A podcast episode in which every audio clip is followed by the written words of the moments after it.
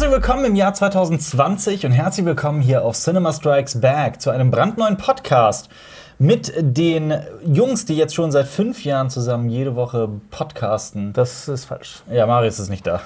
Aber Jonas ist da. Hallo Jonas. Äh, hallo Alper und alle, hallo an alle da draußen in der neuen Dekade. Äh, fünf Jahre stimmt nicht. Ähm, du Stimmt, vier Jahre. Es sind nur vier Jahre. Ja. Ja, scheiße. Aber das reicht. Ja, das ist trotzdem eine Menge, wenn man jede Woche einen Podcast veröffentlicht. Ähm, wir sind ein Filmkanal, also der sich vor allem mit Filmen beschäftigt. Und wir sprechen über die verschiedensten Sachen aus der Filmwelt. Boah, ist, ich habe echt die Weihnachtszeit noch nicht gut überwunden. Das ist der erste Podcast, den wir in diesem neuen Jahr aufnehmen. Ja. Wir sind ähm, dünner geworden, wir sind äh, schlauer geworden, wir sind weiser geworden. Wir haben ähm, ein neues Haus, du hast ein neues Haustier, nicht wahr? Was? Hast du nicht? Ich habe so eine Katze gesehen auf deinem Instagram-Profil. In den Stories. Das nee, ist das, das, ist ein, äh, das ist ein Hausach. das ist ein Hausach, Ja. wo du herkommst. Ja, da bin ich der König der Katzen. Ja, nennt man Ja. nicht da so? Den Ja. König der Katzen. Äh, ja. Jonas, äh, ich habe den äh, König der Katzenclub ähm, ins Leben gerufen. Also KKK. Ja. Ja. Du bist der König des Katzenclubs. Ja. Ähm, äh, gefällt mir. Ja, ich unterstütze KKK. Ähm, uns gibt es nicht nur auf YouTube mit Bild zu sehen und zu hören, sondern auch auf Spotify und iTunes. Also man kann es sich ganz bequem aussuchen oder einfach per RSS-Feed abonnieren. Äh, diesen Podcast gibt es auf diversen Seiten und Portalen. Wisst ihr, was eigentlich witzig ist? Was? Wir machen das schon seit vier Jahren und ich weiß immer noch nicht, was ein RSS-Feed ist. Weißt du es nicht? Nee. Na doch, hier, ich weiß das. Du Ist das äh, das, was, wo du so eine Seite angibst und dann zieht es dir, sobald da Genau. News kommen, direkt äh, Informationen? Genau, und dann Ah, kannst okay. du dir so einen Stream doch, erstellen und äh, kannst dir aus verschiedensten Podcasts und äh, Blogs und was weiß ich nicht Ah, alles, okay. kannst du dir so einen Stream erstellen, so, so ein, ne? so ein Feed erstellen. Aber du hast keine Ahnung, was RSS-Feed heißt, was RSS heißt. Doch, natürlich. natürlich weiß ich das. klick, klick, klick. Ähm, nee, das Witzige ist, ich habe das sogar mal eine Zeit lang genutzt in äh, Uni-Zeiten. Ähm, ist doch klar, was RSS heißt, nämlich Rich Site Summary. Okay. Mhm. genau, sind Dateiformate für Webfeeds. Sie zeigen Änderungen auf Webseiten, wie zum Beispiel Newsseiten, Blogs, Audio-Video-Logs und so weiter und so fort. Okay. Habe ich ja perfekt zusammengefasst. Bin ein bisschen überrascht von mir selbst. Äh, wir sprechen heute über die Golden Globes, die in der Nacht vom Sonntag auf Montag müsste es gewesen sein, wenn ich mich nicht irre, ähm, verliehen wurden. Und zwar in, ich vermute, LA. Amerika. In Amerika. Auf der Erde. genau, im Sonnensystem. Ja, die Golden Globes sind ja bekannt als die kleinen Brüder der Oscars. Ja. Äh, und äh, bei den Golden Globes kann man immer schon mal sehr gut abschätzen, welche Filme vielleicht auch ähm, den Oscar gewinnen könnten. Da gibt es ja auch immer, Ja. ähm, das korreliert ja. Fun Fact: Es ist ähm, in Los Angeles, insofern, dass es im Los Angeles County ist. Aber es war im Beverly Hilton Hotel in Beverly Hills. Und Beverly Hills hält man immer für einen Stadtteil von Los Angeles. Es ist allerdings eine eigenständige Stadt. Boah. Ja, boah. Bildungsauftrag erfüllt. Wieder was gelernt. Und äh, diese Stadt hat allerdings nur 34.000 Einwohner.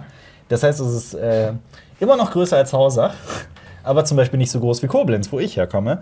Ähm, ja, genau. Am 5. Januar fand äh, diese Veranstaltung statt und Gastgeber der 77. Golden Globe Awards, boah, ich liebe das Internet, dass ich einfach nachgucken kann, ähm, ja, war Ricky Gervais. Und Ricky Gervais ist ein Mann, den großartig, den ja. ich ja, Ich habe noch nichts von den Abend gesehen. Ich habe nur einige Sachen gehört. gehört. Du hast, ich habe mir die ganzen Reden angeguckt. Ja, äh, will ich auch noch machen. Ja, ist Äh, herrlich. weil Ricky Gervais der hat auch in den letzten Jahren, glaube ich, Ja. schon, ich weiß nicht in wie vielen Jahren Das eine gemacht hat. Ja. Aber die letztes Jahr seine Moderation war extrem witzig und sehr, sehr, sehr bissig. Das ist Der nimmt auch kein Blatt vom Moment mal, die Das ist toll. Bissigkeit hat er in diesem Jahr auf die Spitze getrieben. Also das war wirklich mal 100. Äh, Aber es ist halt auch immer dieses, es ist einfach wahr, was er Absolut. sagt. Und jeder im Raum lacht, aber jeder weiß eigentlich, okay, das, was er sagt, ist die Wahrheit. Das Geilste war der, der eine Monolog, der, äh, in dem er Disney, Amazon und vor allem Apple vorwirft, Ausbeuterbetriebe in den, äh, in den fernostasiatischen Ländern zu betreiben. Und ähm, hat quasi die Schauspieler an den Pranger gestellt, die sich dann, die zum Beispiel für Apple arbeiten, ähm, und dann äh, eine große politische Agenda offenbaren und äh, sich für die Besserung der Welt einsetzen und so weiter. Gut, kann man davon halten, was man will, aber es ist schon auf jeden Fall mutig bei so einer Gala-Veranstaltung, vor allem wenn Tim Cook der Chef von Apple im Publikum sitzt und äh, da wird auch schön auf sein Gesicht geschnitten. Er, äh, er kotzt sich zum Beispiel auch darüber aus, wie äh, so die Gästeverteilung ist, wie viele Persons of Color, also wie wenige ähm, dunkelhäutige Menschen oder andershäutige, was heißt andershäutige? Das ist ein falsches Wort. Das ist ein falsches Wort. äh, nicht weiße Menschen im Publikum sitzen. Und das Geil. Geile ist, dass die Regie hat da voll mitgearbeitet. Die, sind dann, die gehen dann tatsächlich in so eine Totale über und äh, äh, zeigen diese, diesen Raum. Und da sitzt tatsächlich eine dunkelhäutige Schauspielerin irgendwo vorne. Ich weiß nicht, ob es Schauspielerin ist, ich habe es auch nicht erkannt, weil es sehr klein ist. Ähm, die hat so ein fettes Grinsen im Gesicht. Sonst, äh, fand ich einfach witzig. Also Okay. ob- egal wie politisch man dazu steht, das ist einfach, man braucht Eier für so eine Rede. Ähm, ich fand die sehr witzig ähm, und Ricky Gervais wird auch derzeit, vor allem in den USA, komplett dafür abgefeiert. Ich habe so ein bisschen das Gefühl, hier in Deutschland kommt das irgendwie gar nicht an.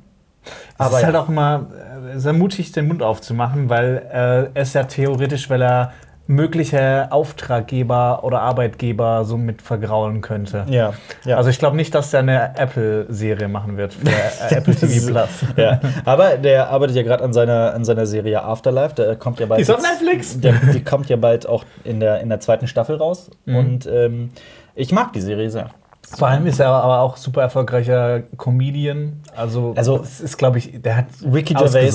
Ricky Gervais hat The Office erfunden in, in, in Großbritannien, in England Mhm. und äh, hat die Rechte dafür, ähm, also hängt auch als Produzent mit in der US-amerikanischen Version und soweit ich weiß, hat der mit The Office US auf alle Zeiten ausgesorgt finanziell. Äh, ja, das, man liest immer wieder, dass Netflix immer noch in den Staaten, äh, The Office immer wieder für ein weiteres Jahr ähm, sich die Rechte sichert.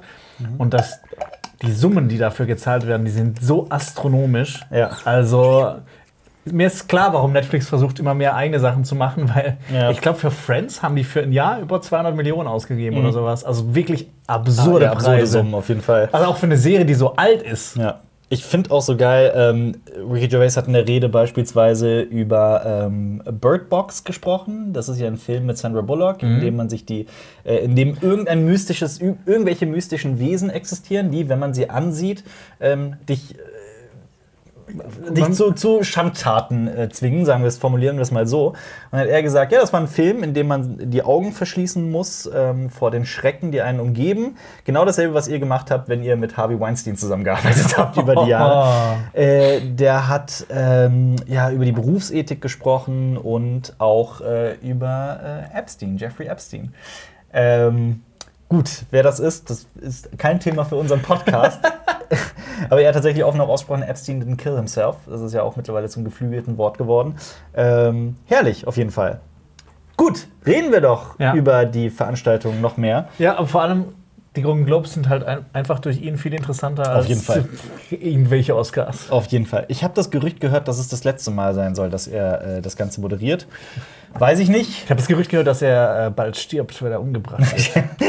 Ja. Ansonsten, was man noch unbedingt sagen muss, äh, Tom Hanks wurde ausgezeichnet und hat äh, sehr süße Tränen geweint bei der, bei der Vergabe des äh, sogenannten, muss ich nachgucken, äh, Cecil B. DeMille Awards. Ähm, der wird für das Lebenswerk von äh, Filmschaffenden verliehen. Also Tom Hanks hat einen Mhm. Preis für sein Lebenswerk gewonnen. ja, aber Ja. kann, man gut nachvollziehen. Ja. Der Mann hat einige Filme gemacht, einige große Filme. Ja. Benannt übrigens nach Cecil B. DeMille, den ersten Preisträger, der zum Beispiel der Monumentalfilme gemacht hat, wie zum Beispiel Die Zehn Gebote. Äh, ansonsten wurde aber auch Ellen DeGeneres äh, ausgezeichnet. Ich mag die nicht. Nein, echt nicht? Ich mag die echt nicht. Wirklich nicht. Ich Ja, finde, die kann sehr witzig sein. Ähm, ihre Show Ellen würde ich jetzt niemals so gucken, wobei es da sehr lustige Ausschnitte auch gibt, aber bin jetzt auch nicht ihr größter Fan, aber die hat ebenfalls einen, einen, einen Preis gewonnen für ihr Lebenswerk, für, ähm, für das, was sie dem Fernsehen, wie sie das Fernsehen bereichert. Ah, okay. Ja.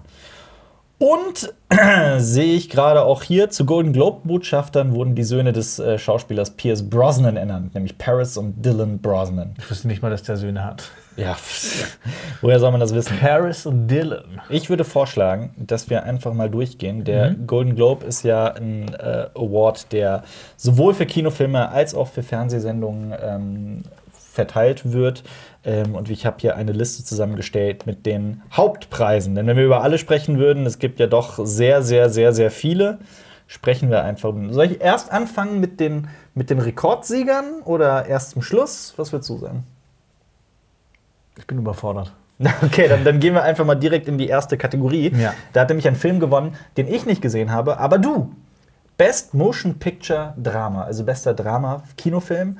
Äh, da waren nominiert Die zwei Päpste, Marriage Story, Joker, The Irishman und Sam Mendes 1917. 1917. Äh, ja, 1917 das- hat nämlich auch gewonnen. Genau, das ist mein Stichwort. Äh, dazu bringen wir nächste Woche auch noch eine Kritik. Äh, genau, äh, ein Film, der im Ersten Weltkrieg spielt, 1917, Ja. ähm, von Sam Mendes. Und das basiert ähm, auf, auf dem Leben eines seiner Verwandten. Ich glaube nicht, ich weiß nicht, ob das sein Opa ist. Äh, der hat im Ersten Weltkrieg gekämpft. Und Sam Mendes hat ein, ein, einen. Man, man hat, man, ich habe manchmal das Gefühl, man hat schon alles so an Kriegsfilmen gesehen. Also man sieht nie irgendwie noch was Neues. Ja. Aber 1917 Sein Großvater übrigens, ja. sein Großvater. Äh, 1917 schafft es, äh, so nochmal was komplett Neues zu zeigen. Ähm, so, äh, de, der Catch an dem ganzen Film, wo, was ja auch sehr viel vermarktet wird, äh, ist die Kameraarbeit. Ähm, das ist aufgenommen wie, ähm, wie heißt das, äh, Cock nee, Cocktail für eine Leiche? Cocktail für eine Leiche, du meinst äh, Rope heißt der im Original von Alfred Hitchcock. Genau, der so gedreht wurde, als würde er äh, am Stück spielen, aber es wird halt Ohne immer Schnitt. Genau, ohne Schnitt spielen. Also es wird halt immer so getrickst, äh, Genau. dass die Kamera dann irgendwie so ins Schwarz fährt und aus dem Schwarz wieder raus und sowas. Und dann, das sieht man zwar nicht im Film, aber da äh, ist tatsächlich ein Schnitt. Ja. Bei äh, Rope war das eine technische äh, Meisterleistung, weil ähm, die 35 mm Filmrollen haben halt 14,5 Minuten Film nur Mhm. aufgezeichnet und äh, so sowas damals sowas zu drehen wie ohne Schnitt und so, das war halt gar nicht möglich. Mhm. Ähm, und Hitchcock hat es halt einfach immer wieder mit diesen, mit diesen versteckten Schnitten hinbekommen. Mhm. Mit 14,5 Minuten langen Takes. Ähm, absolut sehenswerter Film.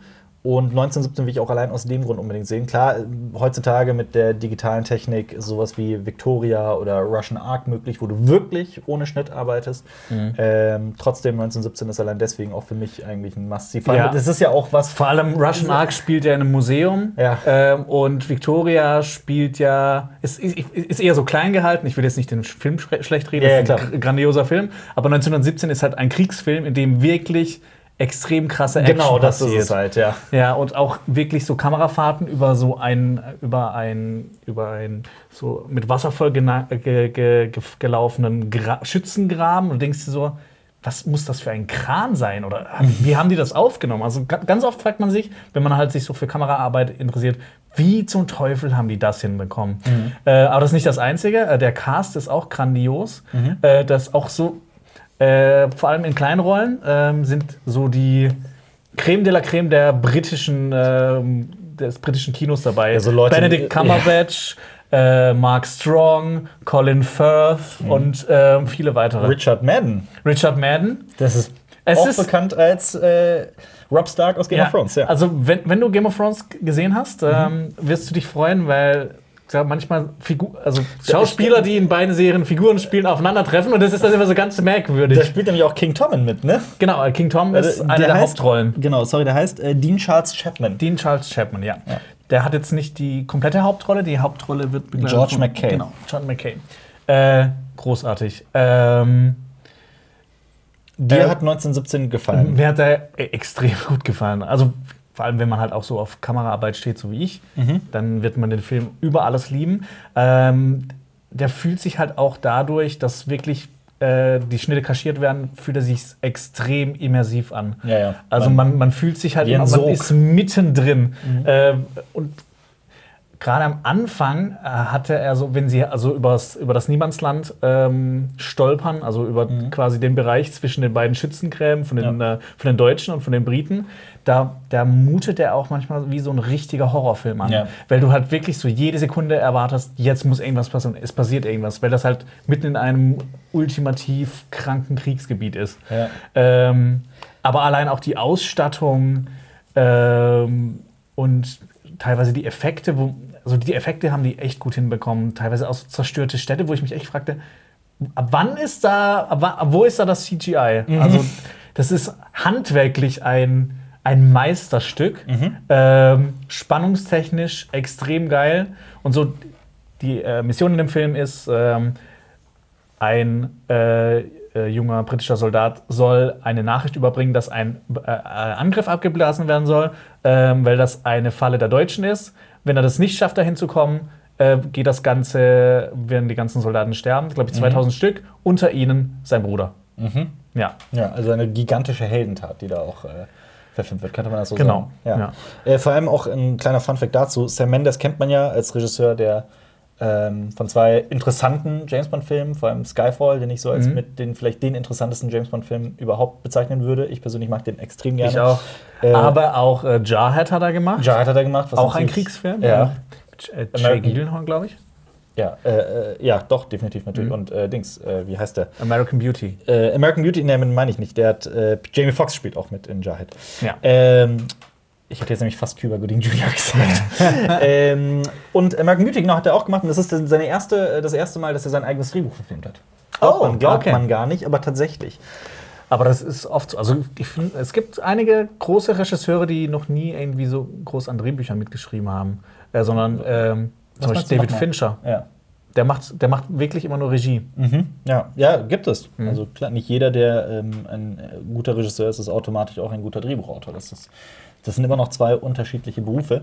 Ähm, Aber auf jeden Fall 1917 kann ich wirklich jedem ans Herz legen. Mhm. Ähm, ist es aber ist auch kein Film für mal kurz zwischendurch. Mhm. Und äh, empfehle ich auch unbedingt im Kino anzuschauen. Der startet jetzt nächste Woche bei uns Ja. äh, in Deutschland. Würdest du denn sagen, dass der auch ähm, berechtigt gewonnen hat gegenüber The Irishman, Joker, Marriage Story und die zwei Päpste? Aber das Ding ist halt, das sind so unterschiedliche Filme. das ist echt schwierig. absolut, absolut. Ähm, ich, äh, werden wir dann wahrscheinlich auch noch drüber sprechen. Ich fand Marriage Story halt extrem genial. Ich auch. Ähm, aber es ist halt auch so Aber auf, seine, auf eine ganz andere Weise genial. ich fand halt aber auch Joker überragend und ich fand Ja. auch The Irishman sehr gut. Also von daher sehr, sehr, eine sehr schwierige Auswahl. Ich hätte es, ich wäre komplett d'accord gegangen mit jedem dieser vier Filme. Die zwei Päpste habe ich noch nicht gesehen. deswegen hab ich auch nicht gesehen. Ja, Anthony Hopkins spielt da die Hauptrolle, ne? ja, und äh, Jonathan Price. Ach was. Ja. Der hohe Spatz spielt den Ja. äh, hohen. äh, den Papst. Papst. Ja. Äh, ja, Gut, nee, also 1970, es- es- der Film hat es auf jeden Fall verdient. Ja. Ja, das, das, das, das kann uns doch einen freuen, dann umso mehr. Dann gehen wir doch rüber zu Best Motion Picture oder machen wir mal abwechselnd Fernsehen und Serie. Komm, dann reden wir doch mal jetzt über Preisträger in der Kategorie Serie, denn beste Serie Drama. Ja, haben wir auch inzwischen alle gesehen. Nein, haben wir nicht. Hä? Glaube ich nicht, dass wir das Achso, haben. nee, beste Miniserie war das. Beste Miniserie, komm, dann machen wir doch beste Miniserie Ja. weiter. Äh, Chernobyl, Catch 22, Foss Verdon, The Loudest Voice und Unbelievable. Dieses Foss Verdon sagt mir ehrlich gesagt nichts. Ich, Nope. ich weiß nicht, was es ist. Ist das auch ähm, Amer Warte mal, jetzt schaue ich mal nach. Jetzt schaue ich mal nach. Nee, wirklich, es, es sagt mir tatsächlich Nee, nichts. ha, habe ich auch nichts davon gehört. Das Ding ist Mit halt, Sam Rockwell. äh, bis auf Tschernobyl habe ich keine der Serien gesehen. ja, ich halt leider auch nicht. Ja. Bis auf äh, ja, Tschernobyl. Obwohl ich eigentlich großer Fan von Miniserien bin, weil ich das Mhm. absolut nicht mag, wenn sich so manche Serien in ihren Staffeln, also immer mehr Staffeln bekommen. So, so, so Serien, die so eine geile Grundidee haben, wo ich mir Mhm. denke, so, man macht das eine Staffel lang und dann hört auf damit. Man, man sagt ja, man spricht davon Jump the Shark. So, das ist, wenn die Serie zu lang ist für ihr eigenes, für ihre eigene Mhm. Qualität. Das schlimmste Walking Beispiel. Dead ist ein Beispiel. Ja, das. Und ganz schlimm fand ich Designated Survivor. Mhm. Das hatte so eine geile Grundidee. Ja, We weißt du, was da ging? Nee. Äh, das war mit. Aber du hast sehr oft drüber gesprochen damals, das weiß Ja, ich noch, vor ein paar Jahren. Ähm, es gibt immer einen, Des also in der amerikanischen äh, Regierungsführung gibt es immer einen Designated Survivor. Mhm. Ein Minister muss bei, wenn zum Beispiel im Kapite- Kapitol irgendwie so eine große Sitzung ist, wo halt alle anwesend sein müssen, einer muss immer weg sein davon. Mhm. Und dann jagen halt irgendwelche Leute jagen das Kapitol in die Luft und die komplette Führungsebene der Staaten ist kaputt, außer der Bildungsminister. ja. Und das ist, ein- das ist so von der Grundidee her Mhm. extrem interessant, weil dann halt auch noch äh, quasi er ist dann so ein schwacher Präsident oder wird so angesehen und er muss sich erst so durchkämpfen. Und Mhm. er ist natürlich. Man nimmt es ihm nicht ab, dass er ein schwacher Präsident ist, weil er wird gespielt von Jack Bauer Geil. von äh, Kiefer Sutherland. Ja. Aber ja, ja Aber gut, reden wir über Tschernobyl. Reden ja, über Tschernobyl. Das ist. ähm, Tschernobyl oder Tschernobyl? Das, habe ich schon alles Mögliche gehört. Ich weiß gar nicht, wie es das ganz offiziell richtig ist. Soll ich Okay. das jetzt googeln für dich? Wahrscheinlich wirst du da auch mehrere Antworten für rausfinden. Ja, wahrscheinlich. Ähm, aber gerne mal in die Kommentare schreiben oder uns, ob man es jetzt Tschernobyl oder Tschernobyl Mhm. sagt. Wie war es denn in der Serie? Wir haben es da mal gesagt.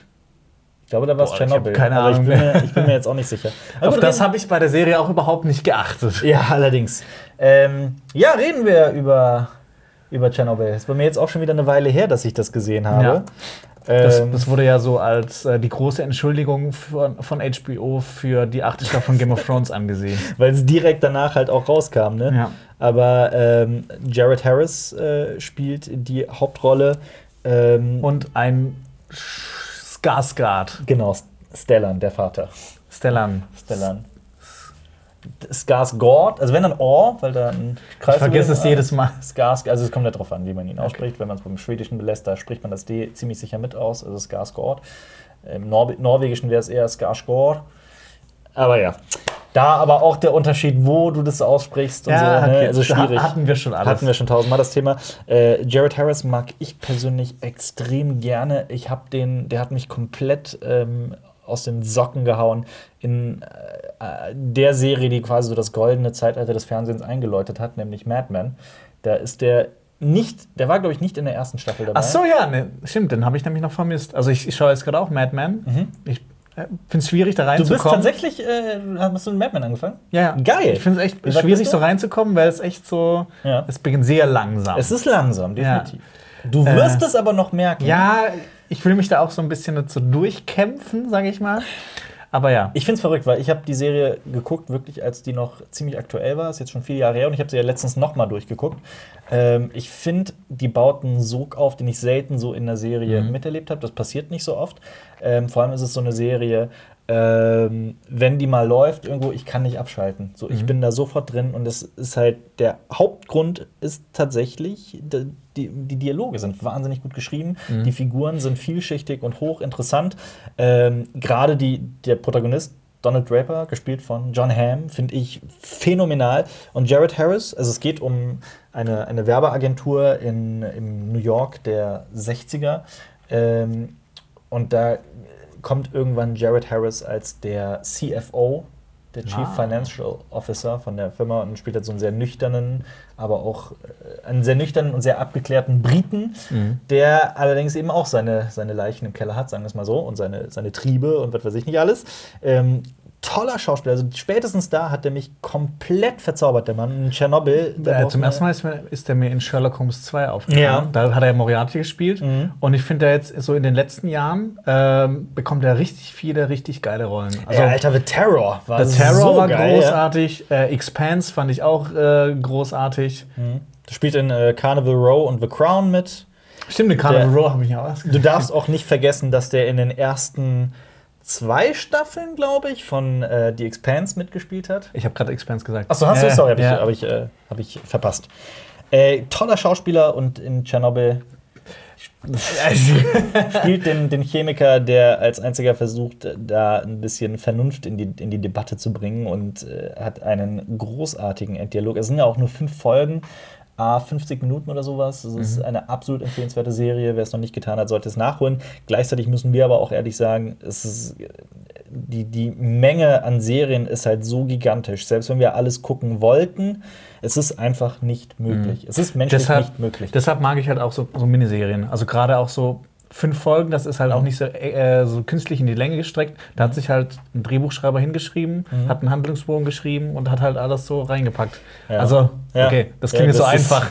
Ja, das, das Problem ist, es gibt halt auch Serien, die das über Staffeln hinweg machen, wie Babylon 5 zum Beispiel, schon in den 90ern. Aber Ja. Ich weiß, was du meinst. Ich kann äh, Godless nur empfehlen. Hast du das schon gesehen? Ja, haben wir auch schon drüber geredet. Ja, ist äh, meine Lieblingsminiserie, glaube ich. Äh, mit auch meiner Lieblings eine meiner Lieblingsserien auf äh, Netflix. Ja, Empfehle ich auch immer jedem. jedem äh, Sp- Spuk in Hill House und Godless. Ja, definitiv. Und ich habe jetzt äh, vor kurzem äh, Watch Watchmen äh, Ah, Watchmen. durchgeguckt. Ja. Und ähm, gut, ist jetzt keine Miniserie. Äh, die zweite Staffel ist, glaube ich, auch schon bestätigt. Ähm, viele sagen immer, die Serie wird mit jeder Folge besser. Kann ich überhaupt nicht nachvollziehen, weil für mich die Serie schon ab der ersten Folge Mhm. sensationell war. Und ich finde, ähm, War, war die nominiert für einen Golden Globe? das ist eine gute Frage. Das schaue ich nach. Nein, vielleicht ist es erst nächstes Jahr. Ich weiß es nicht, ob die bereits für dieses Jahr. Ähm, Aber seit 2019 kam die ja raus. wann, wann genau kam die dann raus? Weil die, die, die, ähm, Das die Nominierung- spät raus. Weil die Nominierungen wurden am 9. Dezember bekannt gegeben. Ach so. Ich, ich schau mal, wann Watchmen rauskam. Vielleicht ist es genau, vielleicht haben die sich genau verpasst. Kann schon sein. Was man aber bei der Gelegenheit auch ruhig mal erwähnen kann, ist, dass äh, Game of Thrones nicht nominiert war für in, doch in einer Kategorie, nämlich Kit Harington. Äh, ansonsten In der Kategorie Kit Harington hat Kit Harington wurde nominiert. als bester Kit Harington. Und ähm, ja, der hat aber nicht gewonnen. Aber dazu kommen wir gleich noch. ja. Ah nee, als Tschernobyl ähm, fand ich auch. Ich habe auch lange nicht so eine Serie gesehen, die mich so richtig bedrückt hat wie die. Und auch zwischendurch muss ich immer wieder dran denken. Ja. Also die, die letzte Folge kam laut IMDb am 23. Dezember raus. Ähm, und die erste am 4. November. Es kann sein, Ja, dass, das das, zu- ja. dass das zu knapp war, Vielleicht nächstes Jahr. weil sie noch nicht abgeschlossen war, vielleicht nächstes Jahr. Die hätte auf jeden Fall einige Preise verdient. Ich wollte auch unbedingt in einem Podcast über Watchmen sprechen, ähm, weil ich halt großer Fan des Comics bin und den auch schon etliche Male gelesen habe. Und die Art und Weise, wie Watchmen seinerzeit mit diversen politischen Themen umgegangen ist, weil das ist so eine Sache, die der Serie jetzt immer wieder vorgeworfen wird, dass sie eine politische Agenda hätte und was das soll, dass sie so politisch ist, weil es geht sehr viel um White Supremacy, um Black Lives Matter und äh, aber auch um andere politische Themen. Ähm, und ich finde das halt sehr passend. Das ist halt das, das, die Art und Weise, wie Watchmen mit der Politik in den 80ern umgegangen ist, mit dem Kalten Krieg und so weiter und so fort und mit, mit, mit Atomwaffen. Das ist ja ein, ein hochpolitischer Comic. Natürlich. Und das ist jetzt auch die Serie. Und dass genau das der Serie von so vielen Menschen dann äh, vorgeworfen wird, finde ich absurd. Ähm, und ich muss aber auch sagen, dass Watchmen sehr clever geschrieben ist, wie ich finde. Also es gab jede Folge hat einen großen, großen Mindfuck. Ähm, ich finde die Figuren wahnsinnig interessant. Ich finde es total intelligent, wie diverse Figuren fortgeführt werden. Es spielt ja tatsächlich äh, Jahrzehnte nach der Handlung. Achso, das wusste ich Watchmen. nicht. Ich habe auch keine Ahnung. Es ist nicht sowas wie Before Watchmen oder sowas. Ähm, es, es, es, es, ja, es ist Afterwatch. es ist After Watchmen. es, ist, ähm, es, ich, es spielt allerdings auch teilweise in den 1920ern, teilweise in den äh, 50ern, Mhm. teilweise in den 80ern. Also es, werden, es ist ja auch die Logline der Serie ist ja auch It's Time. Mhm. Und wenn man die Serie mal durchgeguckt hat, ist die Vielschichtigkeit dieser zwei Worte. Ja, ich bin, äh, ich bin sehr sehr gespannt. Spaß. Also ich mag die Serie sehr. Ähm, ja, kommen wir doch zu Best Motion Picture. Womit machen wir weiter? Bester Film Comedy. Nominiert waren Dolomite is My Name. Netflix-Produktion, wenn ich mich Habe ich leider nicht gesehen, aber steht auch bei mir ganz oben auf der Liste. Bei mir tatsächlich auch. Jojo Rabbit. Der ist in Deutschland noch nicht erschienen, aber ich habe ihn bereits gesehen. Ich habe den noch nicht gesehen, aber ich, Von und mit Taika Waititi. ja, mich würde schon, ich, ich will ihn schon schauen. Natürlich, Ja. klar. Also ich Ähm, mag halt Taika Waititi. Ich finde, das ist so einer der großen Sympathen überhaupt. Kann ich, kann ich äh, nachvollziehen. Ich finde ihn auch sehr sympathisch. Äh, Gerade so sein Film What We Do in the Shadows, den empfehle ich wirklich jedem. Äh, Knives Out ist nominiert von Ryan Johnson. Und dann habe ich, der ist auch bei mir hoch äh, im Kurs. Ich will den auch noch unbedingt sehen. Das ist tatsächlich so ein, so ein Der bisschen. Sta nee, der ist jetzt letzt, diese Woche oder letzte Woche ist er gestartet in Deutschland. Ja, genau. Das ist auch so ein bisschen Charme bei, bei mir und bei dir wahrscheinlich auch, dass wir den noch nicht gesehen haben. Das muss so schnell wie möglich nachgeholt werden, vor allem weil der von vielen Menschen sehr gelobt wird. Gewonnen, nee, ich mach mal den zwei anderen beiden Nominieren, Nominierungen weiter. Rocketman ist auch nominiert. Habe ich leider noch nicht gesehen. John Biopic, das habe ich gesehen. Mit Taron Egerton. Hat übrigens nachgeguckt. Er wird Stand Egerton. Stand Ä- Er wird Edgerton ausgesprochen, hat er selbst gesagt. Und äh, Once Upon a Time in Hollywood von Quentin Tarantino und Once Upon a Time in Hollywood hat auch tatsächlich gewonnen. Okay. Als beste Komödie des Jahres. Was sagst du dazu? Ähm, ich muss sagen, ich war jetzt nicht der allergrößte Fan von Once Upon a Time in Hollywood. Ich fand ihn sehr lang gestreckt. Echt? Ich mag Ja. den sehr. Ähm, ich weiß nicht. Irgendwie so die letzten Filme von Tarantino war ich nicht so begeistert. Ähm, aber trotzdem, ey, Meckern so auf hohem Niveau. Ja, ne? das Meckern auf hohem Niveau, weil also auch so Teilszenen daraus oder halt so auch die Chemie zwischen Brad Pitt und Leonardo DiCaprio oder ach, keine Ahnung, manchmal auch so Kleinigkeiten, die, die, die sind halt immer so genial gemacht Mhm. äh, und funktionieren so gut, ähm, dass man das dem schon verzeihen kann. Aber wie gesagt, ich, ich, bei, bei Filmen ist es bei mir oft so, komm, mach einfach noch so eine halbe Stunde raus und das Ding ist einfach, das, dann wuppt das. Witzigerweise hatte ich genau das Gefühl beim zweistündigen Rocketman. Da war ich auch definitiv der Meinung, bisschen kürzer hätte dem Film gut getan. Okay. Ähm, Aber du warst ja großer Fan von Once Upon a Time in Hollywood. Ja, doch, ich mag den, ich mag den sehr. Ähm, es hat nicht, wir haben ja letztes Jahr, also jetzt vor ein paar Wochen, äh, unsere Top 10 des Jahres 2019 gemacht. Da hat es für mich nicht gereicht. Es war tatsächlich Mhm. nicht in dieser Auswahl dabei. Ähm, aber es war eine knappe Angelegenheit, weil ich mag Once Upon a Time in Hollywood sehr. Ich finde es allerdings ein bisschen unelegant ist vielleicht das richtige Wort. Ähm, es ist, man muss dieses Vorwissen haben über, Mhm. Über die Manson Family und, Und was Sharon da mit Tate, Sharon ja. Tate vorgefallen ist. Ohne dieses Vorwissen kann ich es vollkommen nachvollziehen, dass man den Film unspannend findet und das Ganze Ja, nicht versteht. so, du guckst zu, wie Sharon Tate ins Kino geht und sich selber anguckt und denkst so, hä, was ist jetzt mit der Ollen was soll das? Ja, also kann ich absolut nachvollziehen. Also dieses Vorwissen. was ist diese Szene mit diesem Typen, der zu dem Haus geht und fragt, ob der und der da ist? So, Ja. hä? Genau. Ähm, deswegen, ich bin halt Gott sei Dank mit dem Vorwissen in den Film gegangen und für mich war es ein wahnsinnig spannender Film und ich habe auch vollkommen verstanden, was, was, was das mit Sharon Tate sollte alles und warum Margot Robbie diese Figur so gespielt hat, wie sie sie gespielt hat. Ähm, ich mochte, oh, ich habe mich zum wiederholten Male in Brad Pitt und Leonardo DiCaprio verliebt. ähm, Ich finde immer, diese, diese, dieses Duo wird immer so gelobt, aber ich, ich finde so, ähm, in letzter Zeit, was an, an ikonischen äh, die Dios, äh, Duos, herausgekommen ist. Ich fand äh, hier Russell Crowe und Ryan Gosling in, In, äh, Nice Guys. Nice Guys. Das fand ich unübertrefflich. ja, das war schon ganz, ganz großes Kino. Auch ein völlig unterschätzter, Ja. Vor allem, vergessener der, Film. das, das spielt ja auch so in der Zeit. Ja, ja, ist das so? Ja, doch, Mhm. ein bisschen später, glaube ich, oder? So 60er, 70er. Ja, eher, Nice Guys ist doch eher eine 70er-Geschichte. Schauen wir nach. Ja, ja, im Los Angeles der 70er Jahre.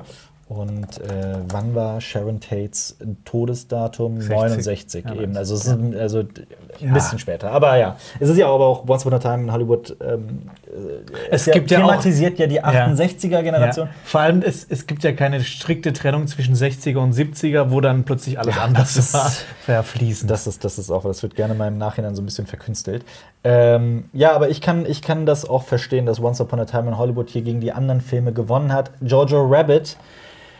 Ja, es geht halt um einen kleinen Jungen in der Hitlerjugend, der einen imaginären besten Freund hat. Das ist Adolf Hitler. Mhm. Und das ist ein Martinshorn draußen. Das Ähm, ist äh, das Adolf Hitler Martinson, genau. weil du es gesagt hast. Genau, jetzt werde ich verhaftet.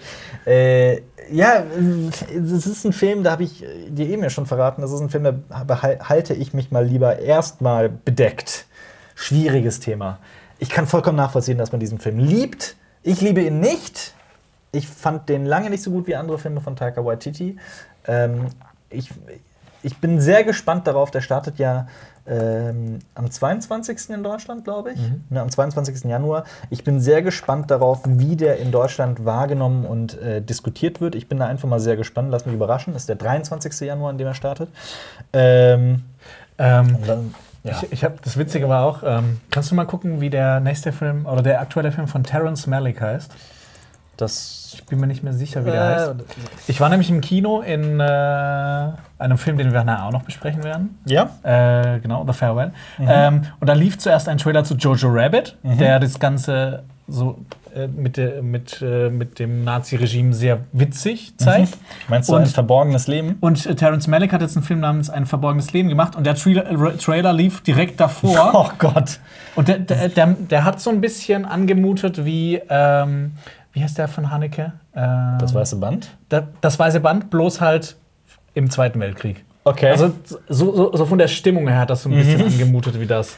Also so auf dem Dorf, so Zweiter Weltkrieg, äh, oder äh, so, ähm, die Nazis kommen an die Macht, wie das so alles war, wie die Leute sich verändern. Das, Und dann das, Jojo Rabbit. Ja, das war wow. ja, gut. Aber der sah echt interessant aus. Also ich habe auch gar nicht gewusst. Ähm, Vor welchem Film war das? Kamen die Trailer? Äh, For the Farewell. Achso, ja. Äh, genau. Da, äh, Terence Malick, äh, August Thiel spielt die Hauptrolle, ist auch nur mit deutschen und österreichischen Schauspielern besetzt. Ich fand es total abgefahren, dass Terence Malick eigentlich so ein uramerikanischer Regisseur so einen Film, auch der komplett so in Deutschland spielt oder in Österreich, bin mir nicht sicher, kam aus dem Trailer nicht so ganz hervor. Ja. Ähm, sah aber sehr interessant aus. Okay. Ja, gut, wie alle Terrence Malick-Filme. Ja, ich bin jetzt auch nicht so ein Ich Ultra-Fan bin auch von nicht der Ultra-Fan von Malick, aber äh, kann auch die Liebe da vollkommen nachvollziehen. Aber weißt, du- weißt du, wer Terence Malick richtig hasst? Hasst. Ja, Wer? die Filmanalyse. Tatsächlich. Ja. Okay. Grüße gehen raus. ähm, Rocketman ist halt auch noch nominiert, aber über den werde ich, denke ich, gleich noch sehr ausführlich sprechen, denn so viel kann ich verraten. Rocketman hat ähm, einige Preise gewonnen, nämlich drrr, zwei. Zwei. zwei. Ich dachte drei, aber es waren nur zwei. Ähm, reden wir doch über Best Motion Picture, bester Film, ausländisch. Da haben wir die Filme The Farewell mit Aquafina. Les Miserables, Pain and Glory, das ist der von Pedro Almodovar, Leid und Mit, mit Herrlichkeit. Antonio Banderas. Genau. Äh, Portrait, Porträt einer jungen Frau in Flammen aus Frankreich. Stand der auf Französisch da? Mm, nee, auf Englisch. Okay. Äh, und Parasite von Bong Joon-ho. Bonjour! Ich habe mich tatsächlich ein bisschen jetzt damit Bonjour. auseinander, ich habe mich jetzt ein bisschen damit auseinandergesetzt. Also Man, hast du. ja, man spricht sie Englisch aus, so wie ich, wenn, ich, Bonjour. wenn die Quelle, aus Aber- der ich das gelesen habe, richtig ist. Du musst das halt schon fast so singen, oder was? Nee, das nö, nicht unbedingt. Also Bong Okay. Bong ist es Bong ja. Und beim, da ist es ja auch so, dass der Nachname zuerst genannt wird. Also Bong ist ja eigentlich der Nachname, Mhm. sein Rufname ist eher Juno. Tor Ähm, von Alper. so ähnlich, genau. Ja gut, reden wir doch über die einzelnen Nominierungen. Gewonnen hat Parasite. Ja. Also es war auch für mich der Film des Jahres. Ich Ja. kann es sehr gut nachvollziehen. Ich liebe der hat es Parasite. auch verdient. Ja, absolut. Dieser Der Film hat alles Lob verdient dieser Welt. Absolut. Parasite hat mich ja auch komplett verzaubert. Und wir haben auch so viele Nachrichten von Leuten bekommen, die gesagt haben, ich wohne in Oberpreissendorf an der A. Die nächste Großstadt. Gibt's das echt? Weiß ich nicht. Nee, hab's mir ausgedacht. Die nächste Großstadt ist 300 Kilometer entfernt und nirgendwo in meinem Umkreis wird, Bin der Film- hingetrennt, ja. wird, wird der Film gezeigt. Aber wegen eurer Kritik bin ich hingefahren und es hat sich gelohnt. Mhm. Und ich denke mal, ich lese diese, lese diese Nachricht und dann denke ich mir so: Oh Gott, oh Gott, oh Gott, sag jetzt bitte nicht, dass du es scheiße fandest oder das Geld für das Zugticket wieder haben willst. Aber tatsächlich Mhm. war auch einstimmig die Leute der Meinung, ja, der Film ist Ja. tatsächlich ein 10 von 10 Film. Ein großartiger Film. Ich habe auch das Gefühl, also der wird ja auch mit Lob überhäuft. Ja. Und da gibt es dann immer so diese Zweifler, aber irgendwie so gefühlt, jeder findet diesen Film geil. Also ich habe bisher noch kein negatives Wort zu dem Film gehört. Wie, Ähm, aber auch wie auch bei dem Film. Ja, ich, muss, ich muss mal gucken, ob es ob, irgendwo schlechte Kritiken dazu gibt. Ohne Scheiß, ja, müsste man mal wirklich. Ich, ich bin auch ganz großer Fan von dem Film. Muss aber auch dazu sagen, dass ich zum Beispiel auch äh, Porträt einer jungen Frau in Flammen sehr berührend fand. Ähm, das spielt im 17. Jahrhundert, wenn ich mich nicht irre, in Frankreich. Äh, Ich, also Kurzfassung der Handlung ist, dass eine reiche Familie die Tochter an einen, ähm, nein, nicht, also die sind gar nicht so reich, aber eine, eine Familie möchte die Tochter an einen sehr reichen Florenzer, äh, also einen jungen Mann aus Florenz verheiraten und äh, die, die Tochter und er kennen sich nicht, aber die Tochter verstirbt und dann holen sie schnurstracks die andere Tochter, die Schwester aus dem Kloster, die eigentlich Nonne werden will, und verheiraten sie mit dem äh, äh, Florenzer, beziehungsweise der wartet auf ein, ein äh, ich wollte jetzt fast schon Foto sagen, aber das gab es damals noch nicht, eine, ein, ein Porträt von ihr, um zu entscheiden, ob er sie heiratet oder nicht. Das Problem ist, diese, diese Tochter ist halt sehr eigen und will sich auch nicht malen lassen und hat bereits ein paar Porträtmaler äh, verscheucht. Sie zeigt auch nicht ihr Gesicht und so, deswegen. Und dann kommt halt eine, eine Porträtmalerin, die äh, das vielleicht hinbekommt. Genau Ja. darum geht es in dem Film. Es ist ein französisches Drama, das recht langsam ist, allerdings äh, trotzdem unter, unterhaltsam trifft es nicht so ganz. Es geht sehr viel um auch sehr erwachsene Themen. Es geht um Weiblichkeit, es geht um Liebe, es geht um äh, auch so ein bisschen weit um, um, um ein Stück weit um, um Schicksal und, und äh, Erwachsenwerden. Es ist ein super interessanter Film und ich muss sagen, schauspielerisch ist das allererste Sahne, hervorragend. Und so die letzte Einstellung, über die spreche ich immer wieder gerne, weil all das, was im Film vorher passiert, in seiner gesamten Laufzeit, äh, all die unterschiedlichen Gefühle und all das Unterschiedliche, was passiert, ist dann am Ende im Gesicht der Darstellerin auf so verschiedene, also die spielt das so grandios und das ist das Highlight dieses Films ist halt dieses Stück Schauspiel in dieser letzten Einstellung und das ist das habe ich selten gesehen in einem Film so gut. Jetzt lass mich dir auch noch den Namen dieser Schauspielerin sagen, weil die die hat nämlich auch jedes Lob der Welt verdient. Die heißt nämlich Warte, jetzt muss ich gucken, welches war. Nein, die war es nicht. Äh, Adèle Haenel. Okay. Eine französische Schauspielerin. Sorry, falls ich den Namen gerade komplett äh, verbockt habe. Ähm, ja, die hat in meiner Meinung nach in keinem allzu bekannten Film mitgespielt, außer vielleicht 120 BPM. Ähm, Den habe ich allerdings auch noch nicht Ich habe gesehen. den auch nicht gesehen. Ja. Ich finde aber auch den Titel voll geil. Porträt einer jungen Frau in Flammen. Das war, Ja, war, ich ich habe so das Gefühl, da war so eine Marketingagentur. Der Regisseur wollte, der Film sollte heißen Porträt einer jungen Frau. Dann kommt die Marketingagentur und sagt, nee, das muss mir fetzen. Porträt einer jungen Frau in nein, Flammen. Dafür ist der Filmtitel zu lang. Ich glaube, Ja. so, so eine Marketingagentur hätte sowas gesagt wie Burning Woman, Burning Chick. Nee, also, nee, ist schon ein wirklich toller Film, sehr empfehlenswert. Burning Chick. Burning Chick. Das französische Drama. Ähm, Ja, Jonas, machen wir doch mal weiter mit bester Serienhauptdarsteller Drama, denn da haben wir tatsächlich einen Kit Harington, der nominiert ist für Game of Thrones. Ach, ähm, nee, wir haben Brian Cox für Succession. Wir haben Leider nicht gesehen. ja, ich auch nicht. Wir haben Rami Malek für Mr. Robot. Oh ja. Ja. Oh ja. Äh, äh, da werde ich, ich, wir werden äh, bald noch, nächste Woche, glaube ich, eine extra Folge machen, äh, Cinema Flashback, weil wir sehr viel gesehen haben. Ja, allerdings, Äh, ja. Ich habe auch sehr viele Serien gesehen. auch. Und unter anderem habe ich auch das äh, Staffel oder das Serienfinale von Mr. Robot gesehen, die vierte Staffel. Mhm. Und ähm, es gibt eine Folge in Mr. Robot, also Mr. Robot ist auch so eine Serie, die kackt manchmal auf alle möglichen Konventionen in, in äh, wie, wie eine wie eine Folge aufgebaut sein muss. Und dann machen die halt was komplett Abgefahrenes. Weil ähm, im, im Kopf von, von Rami Maleks, äh, von äh, Seine Figur, genau, der heißt Alderson, er heißt Elliot. Elliots Elliot Figur. Al- Alderson, ja. Ja, äh, der hat äh, psychische Probleme und ähm, Christian Slater spielt auch, das mit. Ja, ja, ne? Christian Slater spielt mit. Und die haben so oft so richtig geniale, super kreative Folgen, die halt so ganz abseits. Sie haben so eine, so, eine, so eine Folge, in der es immer wieder so abdriftet, als ob das ähm, so eine Sitcom wäre Mhm. und alles gut wäre, obwohl das eigentlich eine extrem düstere Folge ist. Und die haben in der vierten Staffel eine, eine Folge in fünf Akten als Kammerspiel und die ist so großartig. Und Mhm. Okay. allein für diese Folge hätte Rami Malek schon ähm, die Auszeichnung verdient. Mhm. Ähm, aber Mr. Robot kann ich auch jedem ans Herz legen.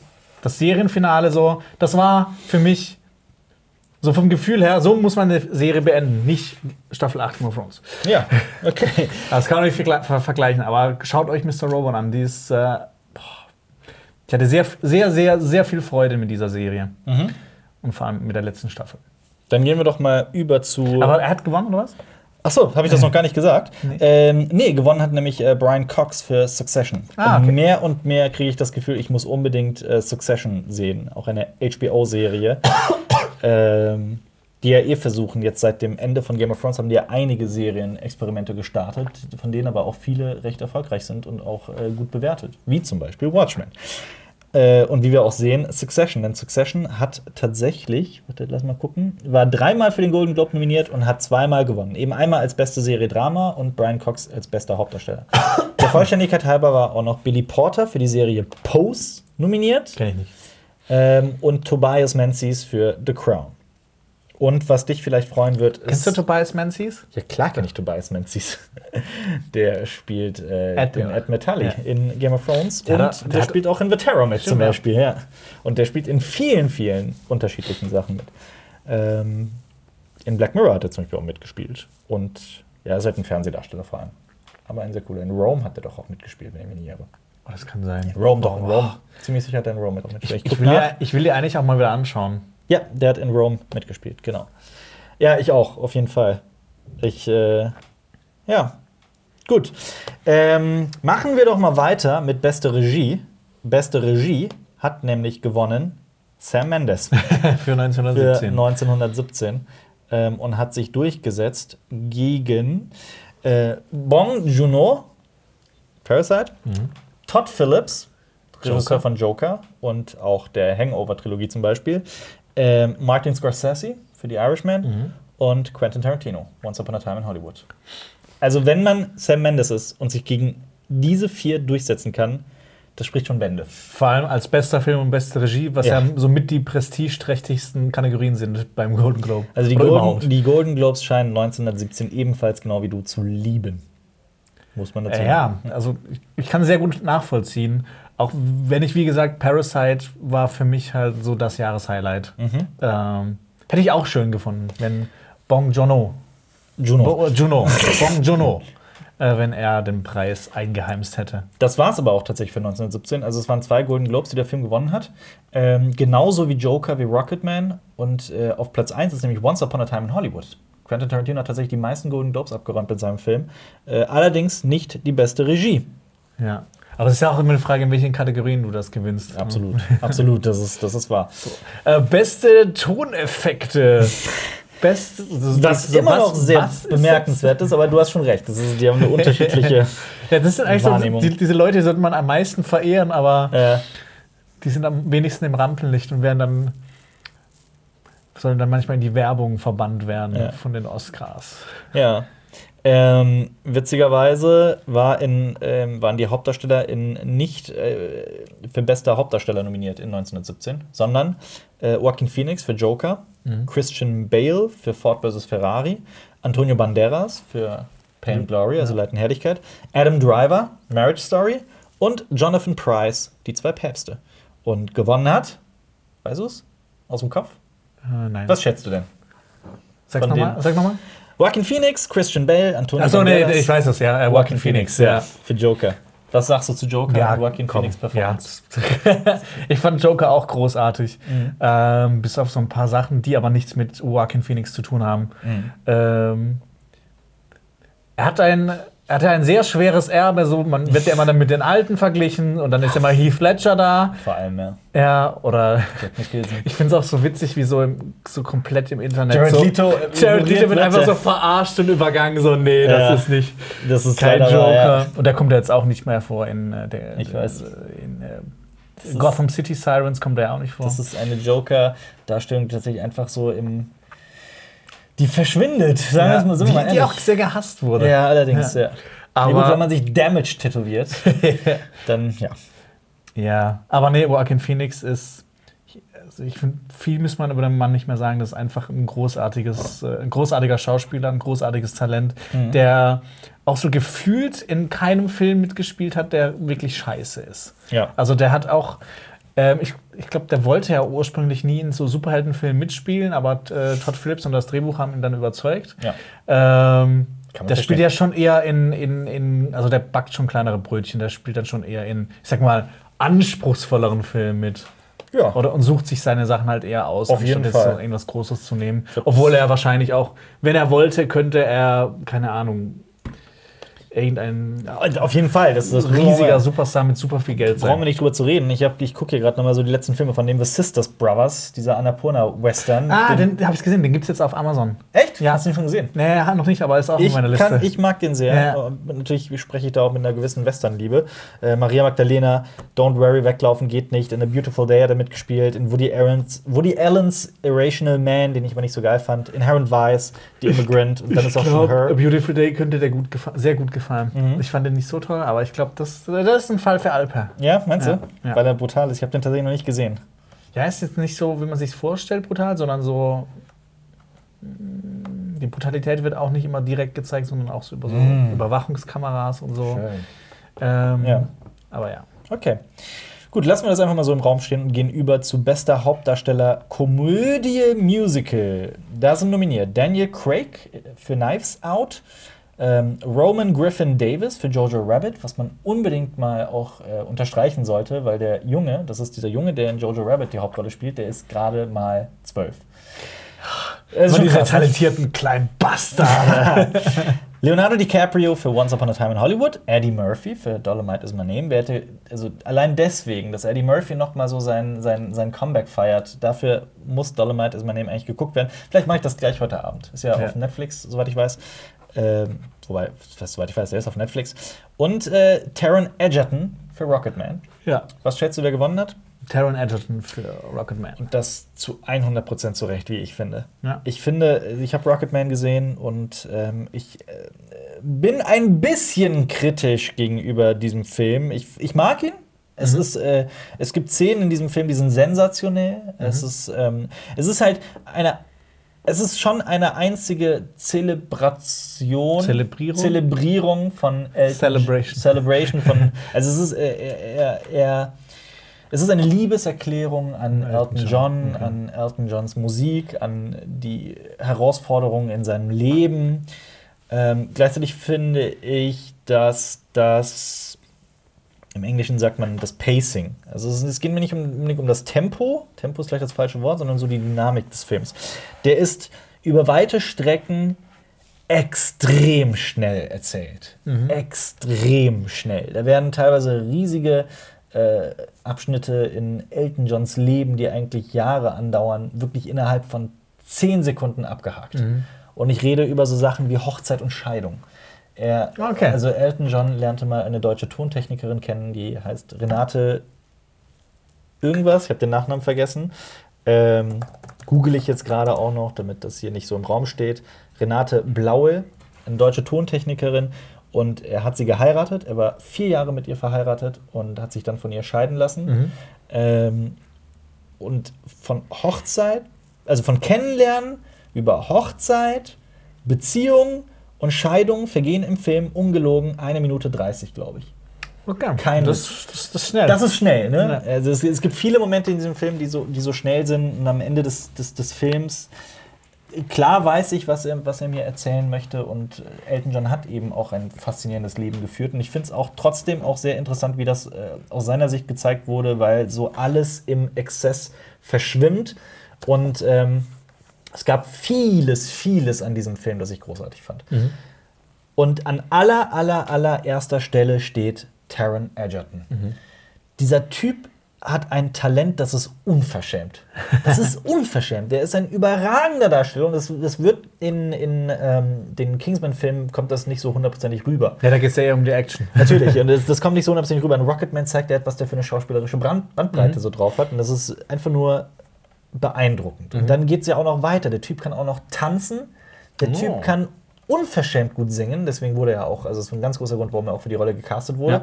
Er sieht halt auch noch aus wie äh, Elton John. Es ist absolut glaubwürdig, von vorne bis hinten. Also, so Taron Egerton ist so das absolute Nonplusultra. Einen besseren Darsteller hätte man für diese Rolle eigentlich gar nicht finden können.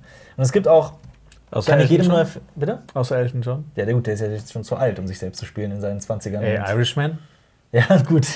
Ähm, aber Taron Egerton war da schon echt eine sehr gute Wahl. Vor allem, es gibt auch ähm, Taron Egerton und Elton John sind jetzt auch schon mehrmals zusammen aufgetreten. Die haben ja auch einen Song zusammen äh, veröffentlicht, äh, genau, für den Film. Ich glaube, das ist Geil. Love, Love Me Again heißt er, glaube ich. Ähm, es, ist, es ist wunderschön. Es ist eine wunderschöne Geschichte. Es ist ein Film, den ich, den ich mag, allerdings nicht uneingeschränkt. Es gibt Dinge, die mich an Rocketman durchaus gestört haben. Und ich finde auch so ein bisschen anders geschnitten, ein bisschen anders erzählt, hätte das noch deutlich besser werden können. Mhm. Aber was, was zum Beispiel herrlich ist, die haben äh, Taron Egerton in das Musikvideo äh, äh, I'm Still Standing hineingeschnitten. Oh, und das Oh, sieht es gut ist- aus. Es sieht verdammt gut aus. Okay. Es sieht, ich war sehr überzeugt davon. Ich finde das auch geil, dass, das wird ja immer mal wieder gemacht. Das sieht man mal immer mal wieder. Es sieht oft ziemlich scheiße aus. Und ich finde, Forrest Gump Mhm. hat das, ich glaube 98 kam der raus, der hat das perfekt Ja, gemacht. Ich weiß auch nicht, was die da anders gemacht haben als Ja. heutzutage. Aber manchmal sieht das heutzutage echt so Ja. nicht ganz so toll aus. Ja.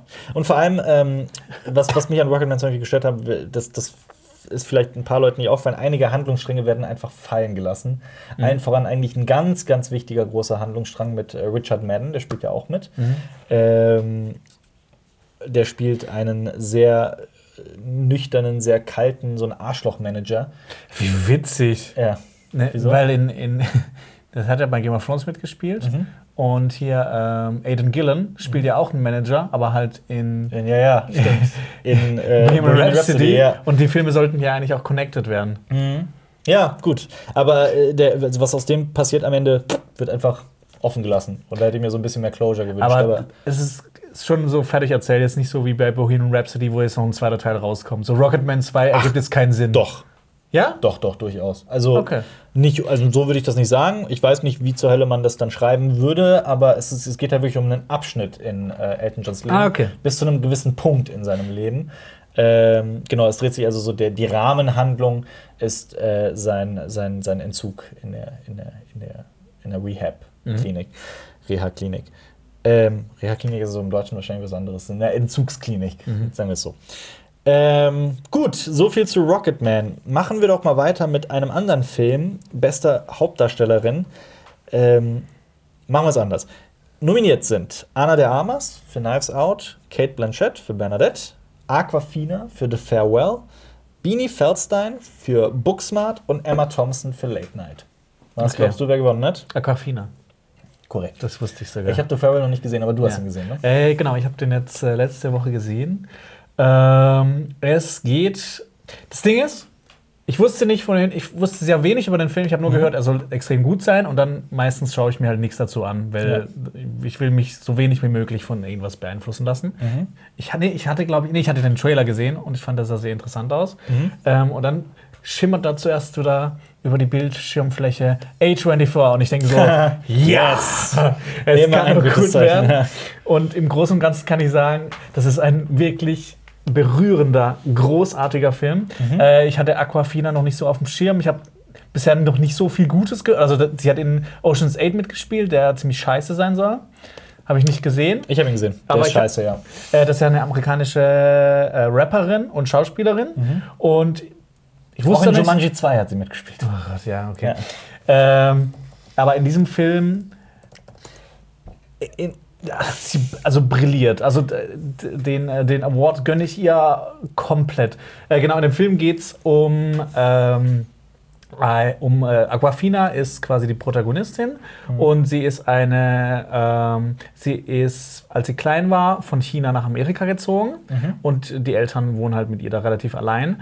Und eines Tages kommt raus, dass ihre Oma, die immer noch in China lebt, äh, dass sie äh, Lungenkrebs hat im Endstadium Ja. und ähm, äh, in China das ist eine ganz andere Kultur. Mhm. Ach, Ähm, ist das so? Okay. Ja, da ist das auch so, ähm, dass man äh, Leuten, wenn sie schwere Krankheiten haben, dass die Familie das denen verschweigt.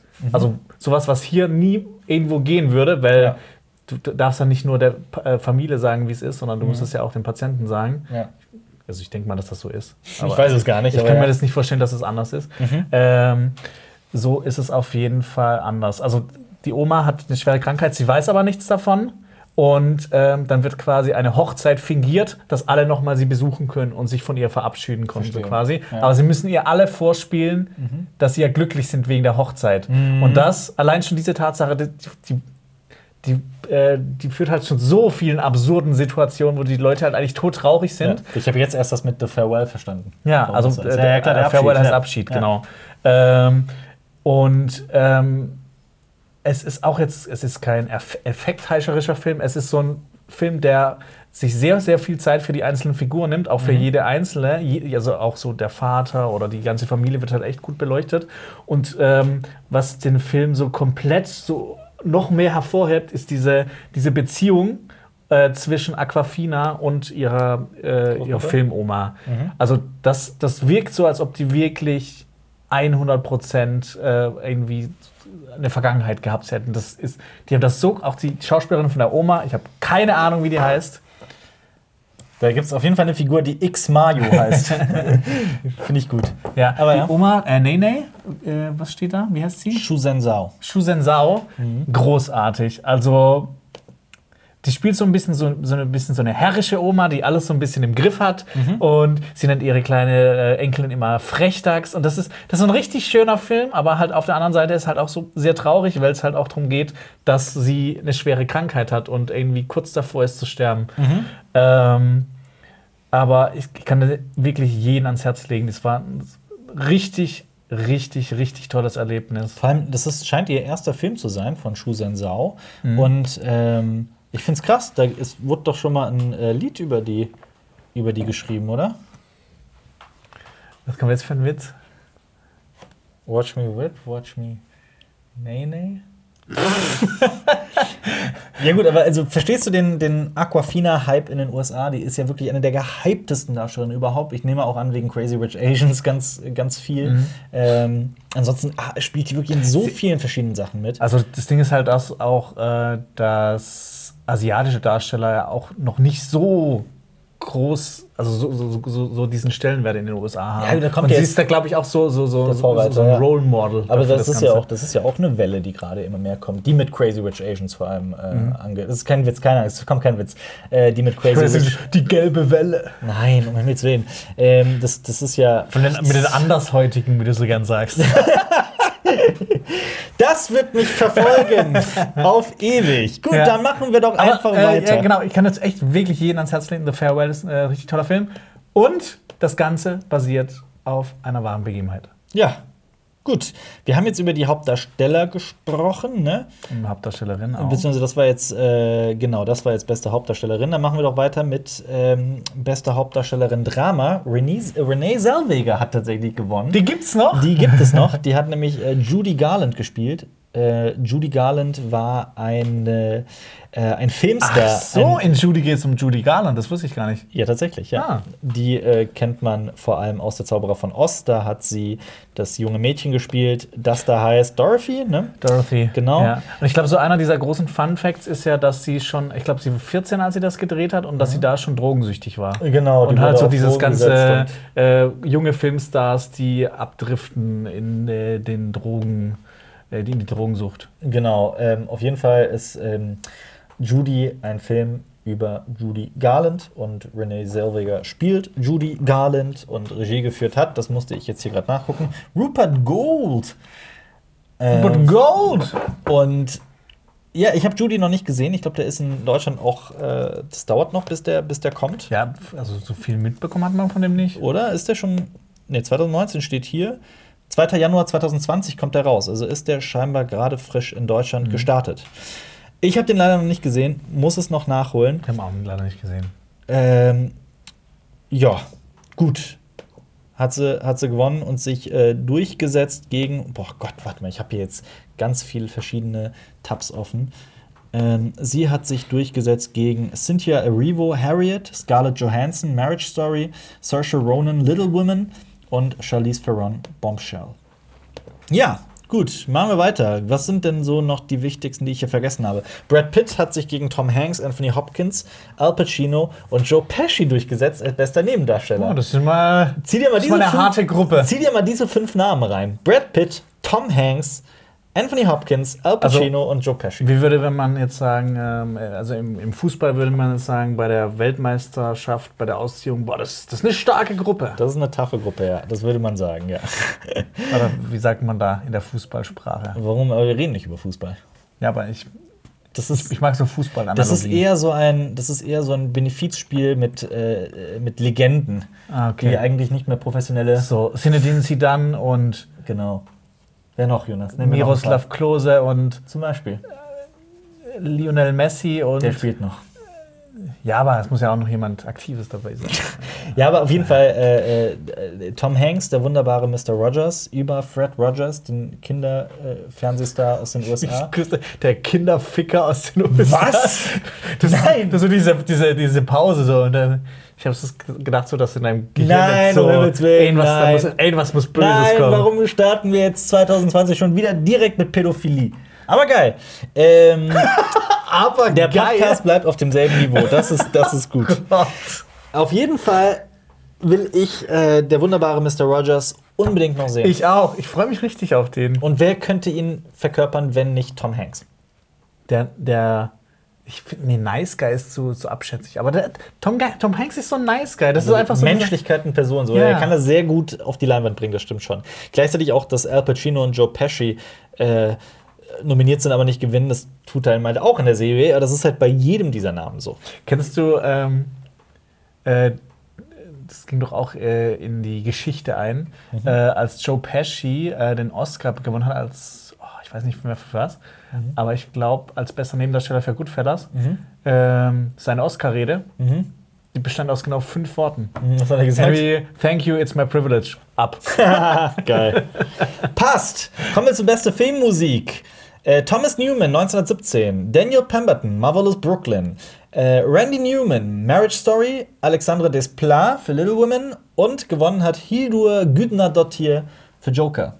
Das ist die Schülerin von Johann Johansson, dem guten Alten, der leider viel zu früh von uns gegangen Ja. ist. Was wirklich, es, es gibt, natürlich gibt es die Tode, die einen einfach so mitreißen. Bei mir war Johann Johansson so ein Name. So, das war auch, der, der, das, der war. Mhm. Was, kann was genau- da der Filmwelt verloren geht. das ist, was der für Arrival geschaffen hat und für Sicario und was weiß ich nicht alles. Äh, ganz, ganz, ganz großer äh, Komponist. Leider im Alter von 44? Also 40er war. viel zu ja. jung, auch noch mit Kind und sowas. Ähm, leider von uns gegangen. Ich glaube, es war eine Kokainüberdosis, wenn ich mich nicht irre. Ähm, genau, und seine, seine Schülerin ist. Ähm, Aber war das Schülerin oder war das hier- nicht eher so eine, eher die haben Mitarbeiterin? zusammengearbeitet? Ja. Sorry, das ist Ja. wahrscheinlich eher Mitarbeiterin. Ähm, ja. Ich, Aber ich, das, das Ding ist auch, dass ich von den ganzen Filmmusiken, die du jetzt gerade äh, erwähnt hast aus dem Ja. Film, ist auch Joker so das Einzige, das mir so ein bisschen auch im Kopf geblieben ist. Ja, auf jeden Fall, äh, die Musik für Joker ist großartig und äh, Hildur Gudnadottir, die schlägt ja auch so ein bisschen in dieselbe Kerbe wie, Mhm. Johansson. Ich bin jetzt natürlich kein. kein Aber war das auch die Dame, die für Tschernobyl den Soundtrack gemacht hat? Aber das, das war Das- doch auch so eine Isländerin. Das äh, müsste richtig sein, aber ich schaue nach. Ja, definitiv, Okay. genau. Und sie hat die Musik für Sicario 2 zum Beispiel gemacht. Ähm, ja, was soll man da sagen? was soll man da sagen? Es ist äh, absolut verdient, wie ich finde, und äh, ich werde auf jeden Fall noch mehr, mehr von Hildur Gudnadottir Mhm. äh, reinziehen. Gut. Ähm, wo wir dann beim Thema Musik sind, reden wir auch noch über Best Original Song. Da ist nämlich tatsächlich Cats nominiert mit Beautiful Ghosts. Oh! Ja. Hast du ihn schon Also, gesehen? nee, ich habe ihn noch nicht gesehen. Und Willst du ihn sehen? ich habe einen Artikel gelesen, den ich sensationell fand. Sensationell. Über einen Typen.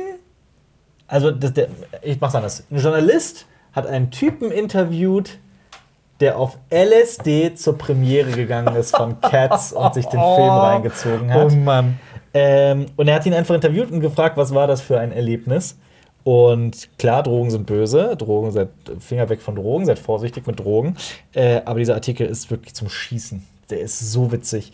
Äh, kann ich wirklich jedem nur empfehlen, den mal zu lesen. Lass mich mal aufschreiben. Ja, es ist, es ist ein ganz, ganz toller Artikel. Auch, auch die Art und, also die Art und Weise, in der der, der, der Interviewgast die gesamte Erfahrung verbalisiert, ist eine Lehrstunde für bildhaftes Erzählen. Das ist großartig. Ähm, auch nominiert sind aber Into the Unknown aus Frozen 2, Spirit aus äh, Der König der Löwen, Stand Up aus Harriet. Und gewonnen hat aber I'm Gonna Love Me Again, Rocketman. Ist Spirit nicht sogar von Beyoncé? Der Das, ja, das müsste sein.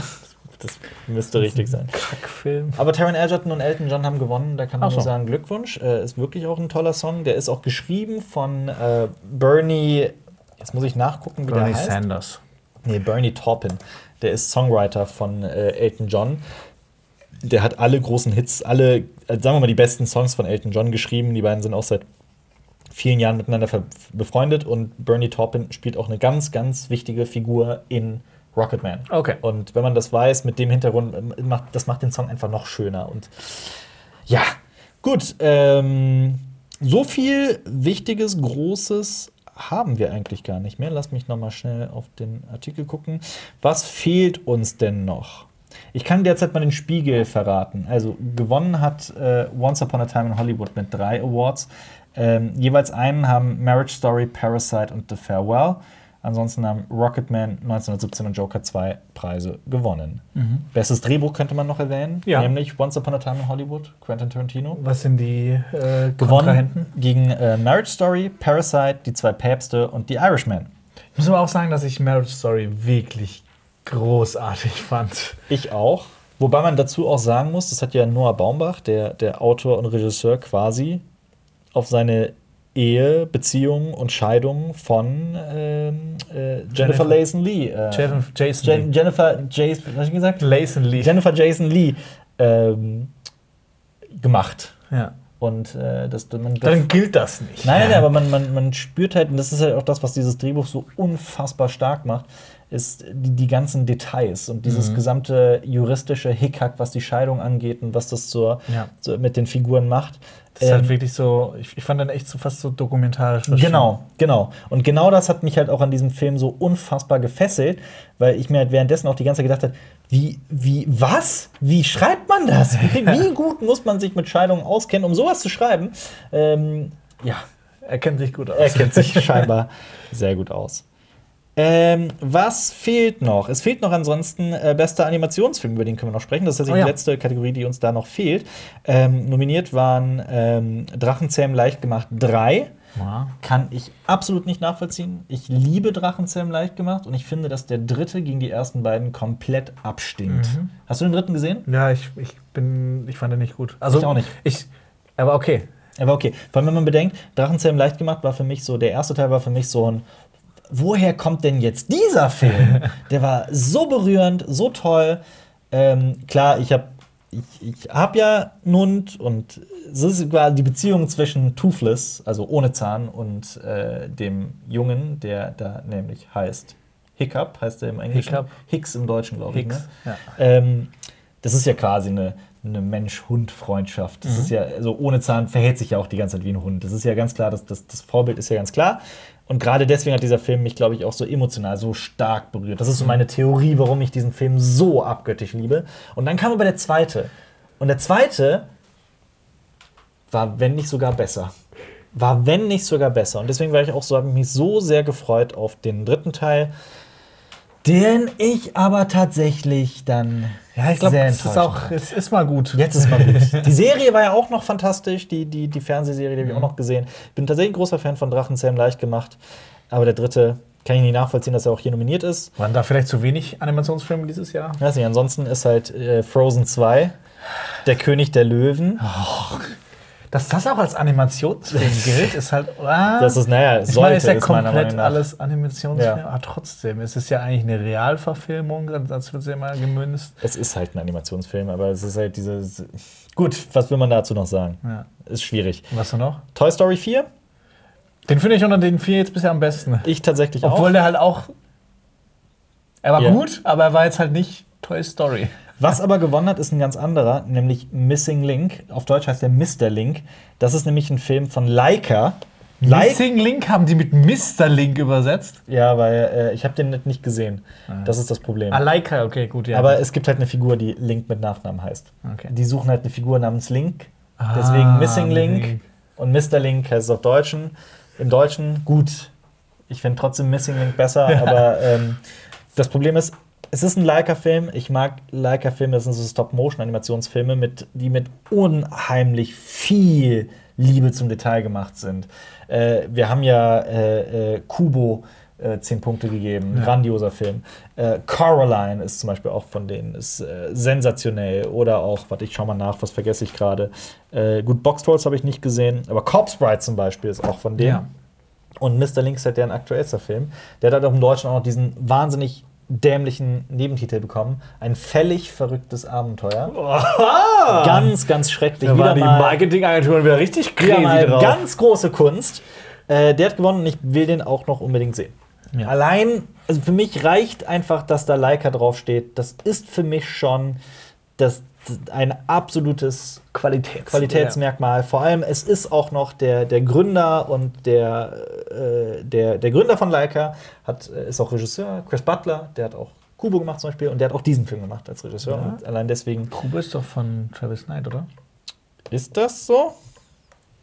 Schauen wir nach. Oh, du hast recht, tatsächlich, sorry. Du hast recht, aber Chris Butler hat das Drehbuch geschrieben. Und Travis Knight So hat ja dann noch äh, Bumblebee gemacht. Genau.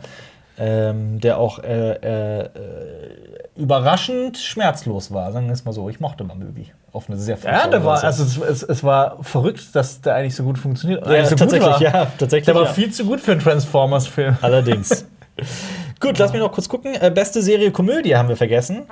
Da waren nominiert The Politician, Ah, ich weiß, wer gewonnen hat. The Marvelous äh, Mrs. Maisel, The Kominsky Method, Barry und gewonnen hat aber Fleabag. Serie, die wir beide sehr mögen, nämlich Fleabag. Die hat ja auch schon den Emmy dieses Jahr gewonnen. Ja. Und mehr als verdient. Und so traurig, dass es nur zwei Staffeln gibt. Das Und Phoebe Waller-Bridge, die Hauptdarstellerin, hat auch beste Serienhauptdarstellerin gewonnen und das auch meiner Meinung nach Ja. völlig verdient. Fleabag ist eine Comedy-Serie, die einzigartig ist und auch einzigartig gut. Ich finde die Ja. auch wirklich sehr, sehr, sehr, sehr toll. Ähm, ein bisschen verschrien als Frauenserie, meiner Meinung nach völlig zu Gar Unrecht. nicht. Völlig zu Unrecht. Ähm, tolle Serie durch und durch. ja. Auch, auch. extrem gut geschrieben. Olivia Coleman ist auch ganz großartig Ja. drin, als die, als die, die Passiv-aggressive passiv-aggressive Stiefmutter trifft. trifft genau. Ja. Ähm, nee, toll. Ich würde sagen, dass der Rest, man müsste vielleicht noch erwähnen, dass äh, Stellan Skarsgård auch bester Nebendarsteller gewonnen hat. Für. Tschernobyl, genau. Ähm, da hat der sich unter anderem gegen äh, Andrew Scott durchgesetzt aus Fleabag, aber das lassen wir mal so im Oh, der Raum war stehen. der Hot Priest, oder? Genau der, ja. Ja, Punkt. Das war's. Das waren tatsächlich alle wichtigen Kategorien. Wir sind durch für heute. Durch. Wir sind durch. Was sagst du, dein Fazit? Was sagst du zum Beispiel dazu, dass auch Game of Thrones mit null Preisen und einer Nominierung nur durchgeschlittert Was ist? glaubst du wohl, was ich dazu sage? Was sagst du dazu? Völlig berechtigt. Allerdings, ja. Muss ich Die Effekte könnten vielleicht was gewinnen, aber Klar, es gibt halt ein paar, definitiv auch ein paar Schauspieler und so weiter, die man durchaus hätte ehren können, weil an denen liegt es nicht. Staffel 8 ist halt das Drehbuch. Die Drehbücher. Ja, da, da gibt es ganz. tausend Wir bekommen jetzt immer noch Kommentare auf das Video: äh, 13 Gründe, warum Ja. Game of Thrones äh, Staffel 8 kacke ist oder Ja. wie das hieß. Ja, aber zum Beispiel 2018, 17, 16, 15 und 12 war Game of Thrones jedes Mal für beste Serie Drama nominiert. Und dieses Jahr halt nicht, außer Kit Harington war der Einzige, der nominiert war. Ähm, das zeigt halt auch so ein bisschen, was man von den Emmys halten kann, die ja abermals 2019 Game of Thrones mit Preisen überschüttet haben. Ähm, gut, da auch natürlich für vieles auch zu Recht in vielen Positionen, wie zum Beispiel die Musik oder Peter Dinklage auszuzeichnen, natürlich, oder äh, das Casting, Sound Editing und sowas, Main Title Design und all sowas kann man ruhig, alles absolut berechtigt, aber dann die ist halt auch beste Dramaserie zum Beispiel geworden. Gut, da waren die Golden Globes ein bisschen überzeugender, wie ich finde, dieses Jahr. Wir sind durch, Jonas. Wir sind durch. Was, äh, was sagen wir den Leuten zum, zum, zum Abschied? Ja, äh, schaut, äh, schaut euch 19 und 17 an, schaut euch äh, The Farewell an, kann ich euch beides ans Herz legen. Schaut euch Marriage Story an, der war Marriage Story ist eine unbedingte Sehempfehlung. Äh, auf Netflix auch, Ja. frei verfügbar. Die zwei Päpste ist, glaube ich, auch auf Netflix. auf jeden Fall. Ähm, oder auch Watchmen ist sehr sehenswert. Oder guckt's mal nicht auf halt Netflix, geht doch mal wo ins wir, Kino. Wo wir doch gerade auch beim Thema sind, ne? Game of Thrones haben ja auch viele Leute ähm, äh, Sky Ticket zum Beispiel sich extra deswegen geholt und viele, ich, ich wette, es gibt viele Zuschauer gerade oder Zuhörer, die sich, äh, die immer noch Sky Ticket haben, obwohl sie es nicht nutzen. Watchmen, gucken, jetzt, Ja. sofort. Ich glaube, sogar Barry ist auch. da Und ich glaube auch Rick and Morty ist äh, Sky Ticket. Ja. ja. Ähm, gut, Punkt. Machen wir, einen- machen wir einen, ziehen wir einen Schlussstrich. Freuen Ja. uns auf nächstes Jahr. Äh, herzlich willkommen im Jahr 2020 mit Cinema Strikes Back. Hast du jetzt schon gesagt, wir freuen uns auf nächstes Jahr? Ja, wenn die nächsten Golden Globes anstehen. Ach so, okay. Ja. Ich habe gedacht, du bist jetzt schon wieder so ein Jahr weiter. Nee, nee, alles gut. Äh, 2020, äh, herzlich willkommen zu Cinema Strikes Back. Abonniert den Kanal. Wir haben 200.000 Abonnenten geknackt in der Ja. Weihnachtszeit. Vielen Dank dafür. Ja. Merci beaucoup, sagt äh, der gewählte Franzose. Der gewählte Franzose. Der geneigte Franzose. Wie sagt ein. Oder wie man in Frankreich sagt, der genäschte Franzose. wie sagt der gemeine Franzose Danke? Gar nicht, denn er ist gemein. Checkt auf jeden Fall die anderen Videos von Cinema Strikes Back und die anderen Podcasts. Ja, Äh, schaut unseren letzten Podcast an zum Thema Sterben Kinos aus. Ja, super interessant, viele Fakten, Ja. viel recherchiert. Oder schaut euch ein Video von Bohemian Browser Ballad an. Auch ein guter Funkkanal, auf jeden Ja. Fall. Sehr guter Funkkanal. Und äh, bis zum nächsten Mal. Auf Wiederhören. Tschüss. Das war ein Podcast von Funk.